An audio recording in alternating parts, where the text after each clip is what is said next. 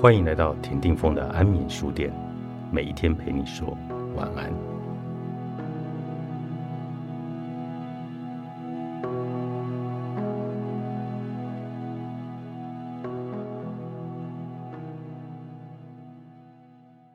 如果你发觉自己的嫉妒已经超出理性的范畴，变得不受控制，并且带来困扰，那么以下的方法可以帮助你减少嫉妒和怨恨的情绪。一丰盛的心态与匮乏的心态相反，丰盛的心态就是指相信有足够的资源能够与他人分享。如果拥有丰盛的心态，你就会认为人生是可以掌控的，借由努力可以创造自己想要的结果。因此，你不会嫉妒其他人的成功，而且你会真心的为朋友获得的成就而高兴。你不会觉得其他人的成功会让你失去机会，你会相信每一个人都有足够的机会可以创造双赢的局面。再进一步思考，其他人做得到，代表未来充满了无限的可能，你也可以做得到。我在从事情绪教练工作多年，经常与人分享如何成为一名教练，需要接受哪一些专业的训练，有何成功或者失败的经验。有朋友会不解的问我：“如果越来越多人成为教练，难道不会跟你抢饭碗吗？”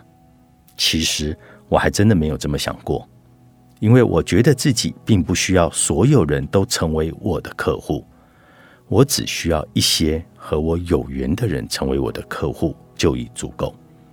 换句话说，我并不想要整片的大海，即使把整片的大海都给我，我也消受不起。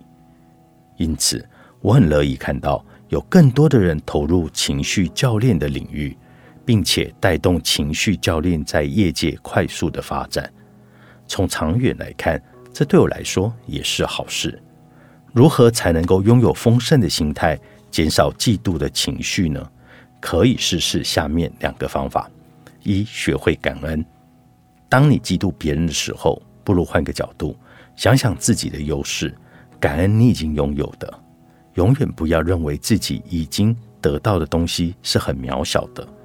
许多你认为是理所当然的人事物，也可能是其他人梦寐以求的愿望。第二就是学会欣赏。当你需要和你嫉妒的对象来互动之前，可以思考对方有哪些部分可能会令自己感激或者欣赏，这样你的心态就会更加正向。带着正向的心态和对方来互动，对方一定也能有所感受。例如，前面我们说到的巧巧，虽然嫉妒他的朋友，但他们一起离家上同一所大学，他还是很感激这位朋友在他想家时陪伴着他，而他真的很欣赏这位朋友的开朗。那么，这就让两个人相处的时光可以经常充满了欢笑。这样想之后。他的嫉妒情绪真的减少许多。那么，把对方视为合作者而不是竞争者，在现代社会，人与人之间需要更多的沟通与合作。容易嫉妒的人，通常会用非此即彼、非赢即输的角度来看待问题。但是，从长远来看，双赢才是最符合自身利益的选择。因此。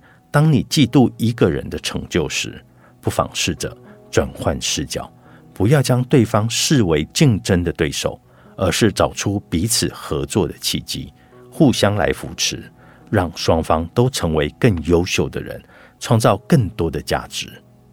美美之前一直嫉妒莎莎的工作表现，甚至被弟弟制造莎莎的谣言，这种做法害人又害己，不但对莎莎造成困扰。也有损自己在同事眼中的形象。后来，美美终于真正了解莎莎为工作背后付出的心力。当她放下嫉妒之后，反而由衷的敬佩莎莎的毅力和专业。她决定不再把莎莎当成假想敌，而是一同前进的伙伴。自此之后，他们拥有了更多的互动。美美全力支持莎莎的工作，衷心的为对方的成就感到高兴。而人与人之间的感觉就是互相的。当莎莎感受到美美的支持时，她也会回应美美更多的信任与帮助。美美在公司心情愉悦，工作表现当然就会迅速提升。她得到一个知心的朋友和一个强而有力的合作者。美国企业家吉姆·罗恩认为，你的成就是由你的交友圈来决定的。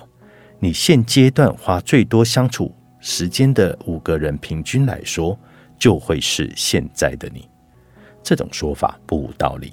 如果你想精进，那么就试着和你最欣赏、最想成为的人互动，不用嫉妒那些人的成就，而是从对方身上汲取动力，激发彼此最好的部分。接着，我们就把专注在自己的目标上。你的邻居买了一辆玛莎拉蒂，与其你去嫉妒对方，不如先问自己：我真的那么想要一辆超跑吗？有个缓解嫉妒情绪的有效方法。就是把聚焦在他人的目光收回，专注在自己的目标。想想自己的人生愿景，你希望成为什么样的人？你未来的事业和家庭，你希望别人如何评价你？你还可以思考自己的核心价值，哪些对你而言才是重要的？是爱、财富、成就，还是内心的平静？你如何定义成功呢？这些你都想清楚了，就比较能够让你全神贯注的去做让自己开心和有成就感的事情，就会慢慢的忘记无谓的比较。你忙自己的事情都来不及了，怎么还有心思会去嫉妒别人呢？当你把注意力能够从你令你嫉妒的对象身上移开，专注在自己的目标，你就会发现这个世界是多么的辽阔。所有坏事背后都有未来的好事。作者：卢子慧，好人出版。